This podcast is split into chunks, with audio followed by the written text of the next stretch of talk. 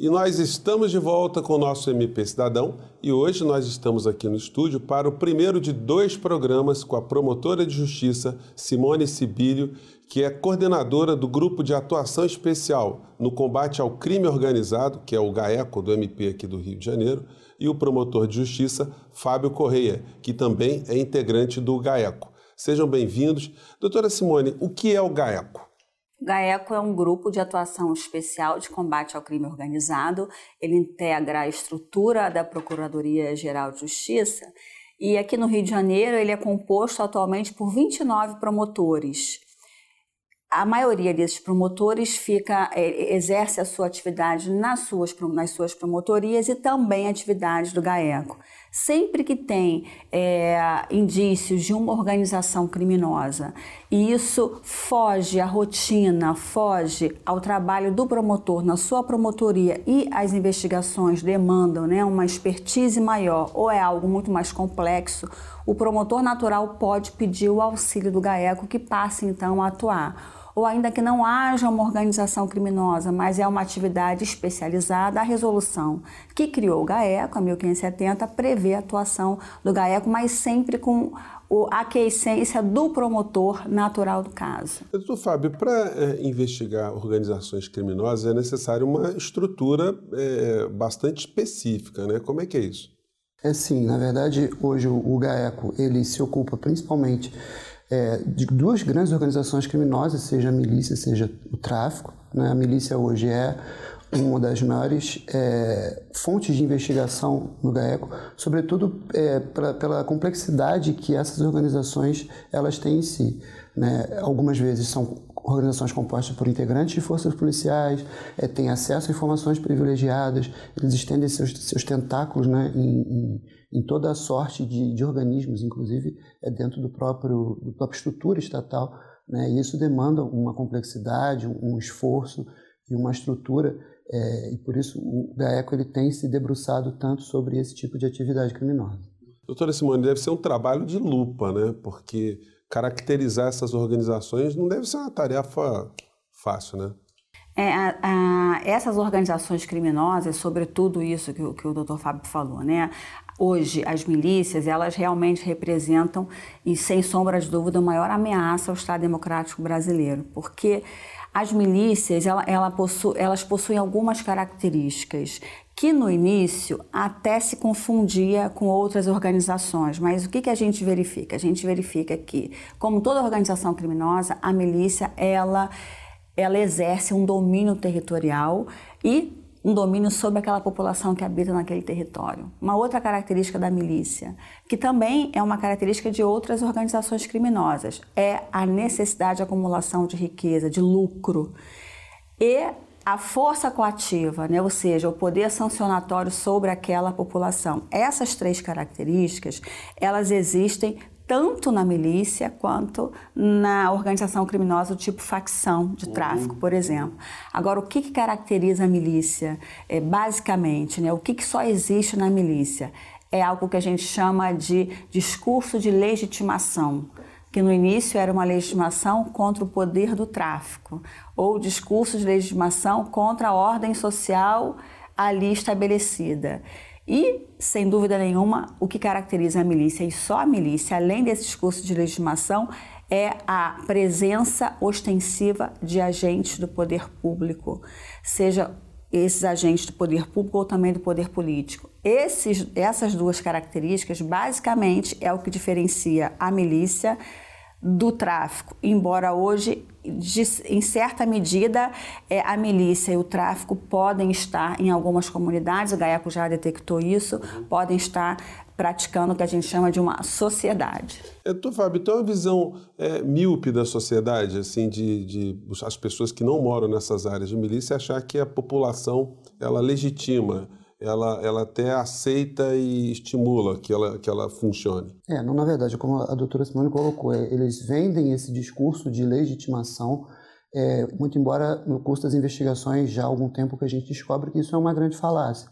Na verdade, são modelos é, empresariais criminosos né, que se utilizam é, dessa propaganda, inclusive, para entrar é, em determinados territórios. E quando se, o que se apercebe, na verdade, é uma verdadeira opressão em relação às pessoas que ali habitam e para que eles possam desenvolver os seus tipos de negócio, como, por exemplo, o monopólio na venda de cestas básicas, é, a exigência de, de, taxas de, de, segurança de uma forma, inclusive, é, extorsiva, não só a moradores como a comerciantes, é, venda de água, é, até chega ao ponto de kits, kits churrascos, é, é, enfim, toda sorte de negócios que eles possam se utilizar dentro daquela região.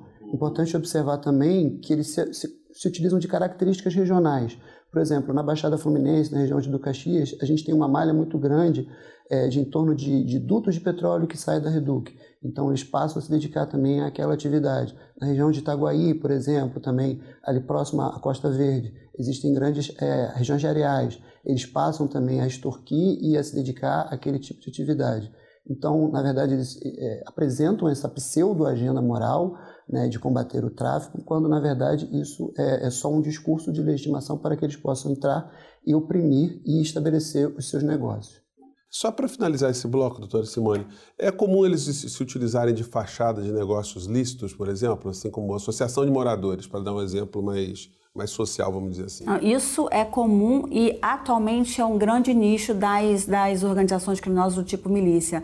Nós detectamos quando a milícia surgiu, lá nos idos 90, só fazia com outro nome, Grupo Extermínio, Polícia Mineira ela só fazia segurança, cobrava taxas é, da população local, dos comerciantes. Só que a milícia tem uma capacidade enorme de mutação. Hoje, ela se utiliza de qualquer nicho que possa trazer lucro, como qualquer tipo de transação imobiliária, e normalmente as associações de moradores é que cobra, em regra, de 5 a 10% de toda a transação imobiliária que ocorre em áreas de milícia. Venda de imóvel, 10% fica para a associação de moradores. Aluguel de imóvel, em regra, um percentual fica para a associação de moradores, que não raro, sobretudo a milícia da Zona Oeste, Rio das Pedras, por exemplo, uhum. a associação de moradores era um grande curral para essas práticas ilícitas. Era ali que tudo começava e é ali que tudo se difundia. Gente, olha, a gente vai fazer um pequeno intervalo, mas é vocês que estão em outros estados que não Rio de Janeiro, vocês prestem muita atenção porque, olha, é prevenir é uma ação imediata que o poder público tem que começar a fazer a partir de agora. A gente vai fazer um pequeno intervalo, a gente volta já já. E nós estamos de volta com o nosso MP Cidadão, hoje falando de um tema muito importante. Nós estamos falando aqui é, do, do, a área de atuação do GAECO, aqui do Ministério Público do Rio de Janeiro, e de crimes organizados que estão é, florescendo é, com uma criatividade impressionante. É, nesse sentido, doutora Simone, é, como é que anda a situação desse tipo de crime em outros estados? A senhora tem algum tipo de notícia? Sim, é, cada estado ele acolhe uma realidade é, diferenciada porque suporta diversas realidades sociais, políticas, econômicas. O GAECO ele faz parte do Grupo Nacional de Combate ao Crime Organizado, composto por todos os GAECOs de todos os ministérios públicos do Brasil. E o que a gente observa é que a milícia ela já existe em outros estados, com peculiaridades diferentes. Então, na região norte, por exemplo, há células de o que a gente chama de miliciano, mas que se dedicam à grilagem, por exemplo. Eu acho que o que é importante é que o Ministério Público de todos os estados ele já está atento a isso para esse início desse tipo de atividade, onde tem monopólio, domínio territorial, onde tem necessidade de obtenção de lucro, onde tem poder coativo, onde tem legitimação é possível que ali esteja o início, ali esteja iniciando, na verdade, uma organização criminosa do tipo milícia. E já há, sim, é, identificação de milícias em outros estados da federação. É, a senhora tocou numa uma palavra, política. Eu passo para o doutor Fábio.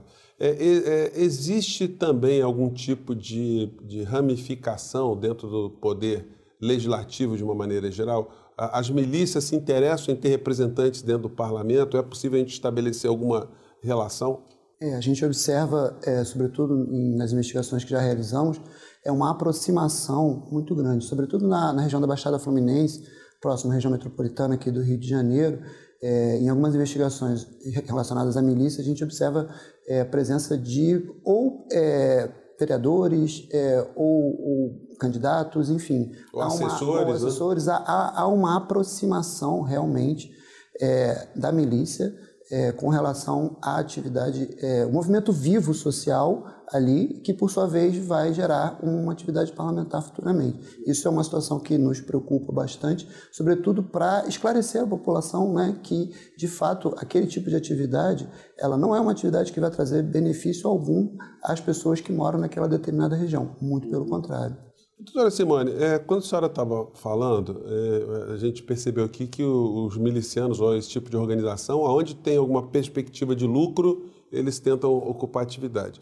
Mas tem uma atividade que é extremamente ilegal, que é o tráfico de entorpecentes, que sempre foi usado como uma, uma motivação para a instalação da milícia em determinados lugares. Olha, na minha comunidade não tem tráfico porque a milícia está lá, então me sinto bem. Como é que essa realidade hoje é, continua havendo uma separação criminosa ou a gente já pode começar a, a ver uma, uma unidade ou uma união entre esse, essas, é, é, esse tipo de modalidade criminosa? Então, historicamente, na, na, década de 90, né, 95, por aí, 2000, o discurso da milícia era exatamente esse, né? Assim, eu vou te proteger contra o tráfico de drogas. É com, em razão da elasticidade da própria milícia, a gente percebe que as três organizações mais comuns aqui no Rio de Janeiro, elas, duas delas já praticamente, uma praticamente já já se uniu a uma outra, né? E uma das facções criminosas do Rio de Janeiro, que sempre foi mais flexível e nunca foi tão violenta como uma outra, ela já é, ela já pratica uma, uma espécie de sociedade com a milícia. Antes, onde tinha milícia, não tinha tráfico e vice-versa. Hoje, em vários pontos do estado do Rio de Janeiro, a gente observa que a milícia já se uniu ao tráfico de drogas. E o tráfico de drogas, como era antigamente, ele já pratica algumas atividades que são intrínsecas à milícia. Então, hoje não há mais essa separação como era. Uma outra organização que é muito mais violenta, essa ainda resiste a gente não sabe até quando vai, vai existir essa, essa separação tão firme. Mas as outras duas facções criminosas que sempre, existi, sempre existiu aqui no Rio de Janeiro, elas, elas já se uniram à milícia. Então, Fábio, qual é o perfil do miliciano? Que, que é, se tem sempre uma ideia que são pessoas envolvidas com as forças de segurança. É uma realidade isso? É, hoje em dia, nas nossas investigações, a gente tem percebido cada vez mais um, um afastamento ostensivo, um afastamento visível é, de, de, integrantes das forças de segurança em desvio de conduta, é bom que se diga, quando se, se dedicam a esse tipo de atividade criminosa. Alguém que já foi expulso, né? alguém que, enfim, está numa Sim, situação muitas das marginal. vezes é, é ou, ou, ou, pessoas que, que já foram expulsas ou que não estão mais, ou às vezes até em atividade mais na efetiva prática de desvio de conduta. Cada vez mais o que se observa nas nossas investigações, nas nossas operações, é um, um outro perfil. Né? São pessoas é, civis, né? vamos assim dizer, é, que passam a integrar a, as fileiras da milícia. A milícia hoje, por conta dessa aproximação com, uma determinada facção do tráfico de drogas, ela passou a cooptar mão de obra do tráfico. Então, é, é cada vez mais comum nós observarmos nas investigações e nas operações é, ex-integrantes é, do tráfico de drogas é, cerrando fileiras, é, sobretudo na, na parte do, do, braço armado, como a gente costuma dizer, é, nas organizações de milícia. É, doutora Simone, a legislação brasileira, ela, ela é capaz de lidar com esse problema? Está atualizada para lidar com essa, com, essa, com essa novidade, vamos dizer assim, dos novos tempos que a gente vive? A lei de organização criminosa, ela prevê várias formas é, de colher provas, de atuar no combate à organização criminosa. Nos parece que sim. Agora, é importante perceber que o que talvez esteja falhando ou não funcionando muito bem é a forma de aplicação dessa lei. Não se pode processar miliciano com as técnicas antigas de, de colher provas. Por exemplo, quando você quando você processa miliciano, você não tem mais prova testemunhal. E se os operadores do direito ali envolvidos esperar um depoimento testemunhal para que possa condenar o miliciano, nós não vamos conseguir condenar nunca. O exemplo clássico é um que aconteceu agora é, na milícia da Zona Oeste de Rio das Pedras. Várias pessoas ali já tinham sido processadas e presas, que em sede recursal foram absolvidas por ausência de provas. Evidentemente, as testemunhas são Sim. dali da localidade. Então, é preciso que haja uma mudança, mudança essa que a gente já observa que está ocorrendo fazendo. Agora, com a, com a, com a vara especializada de combate às organizações criminosas, no Rio de Janeiro, recentemente inaugurada, e, e, com juízes já voltados a esse tipo de criminalidade, me parece que a situação ela tende a melhorar muito. Então, processo contra a milícia é um processo em que a gente precisa, de certa forma, assim como a, a milícia modifica, nós, operadores de direito, precisamos modificar e atuar no processo sabendo que não vamos conseguir prova testemunhal. Olha, o programa está muito bacana. Nós estamos apenas dando o primeiro pontapé nesse tema que interessa ao Brasil inteiro, mas o MP Cidadão de hoje fica por aqui. Eu agradeço mais uma vez a presença da promotora de justiça Simone Sibílio, ela que é coordenadora do Grupo de Atuação Especial no Combate ao Crime Organizado, que é o GAECO do MP aqui do Rio de Janeiro, e do promotor de justiça Fábio Correia, que também é integrante do mesmo GAECO. Se você quiser rever esse programa, fique atento aos horários das reprises aqui na TV Justiça. E também se inscreva no nosso canal no YouTube, ative as notificações e assista essa e outras edições também do nosso MP Cidadão. E a gente se encontra na próxima semana. Um forte abraço e até lá!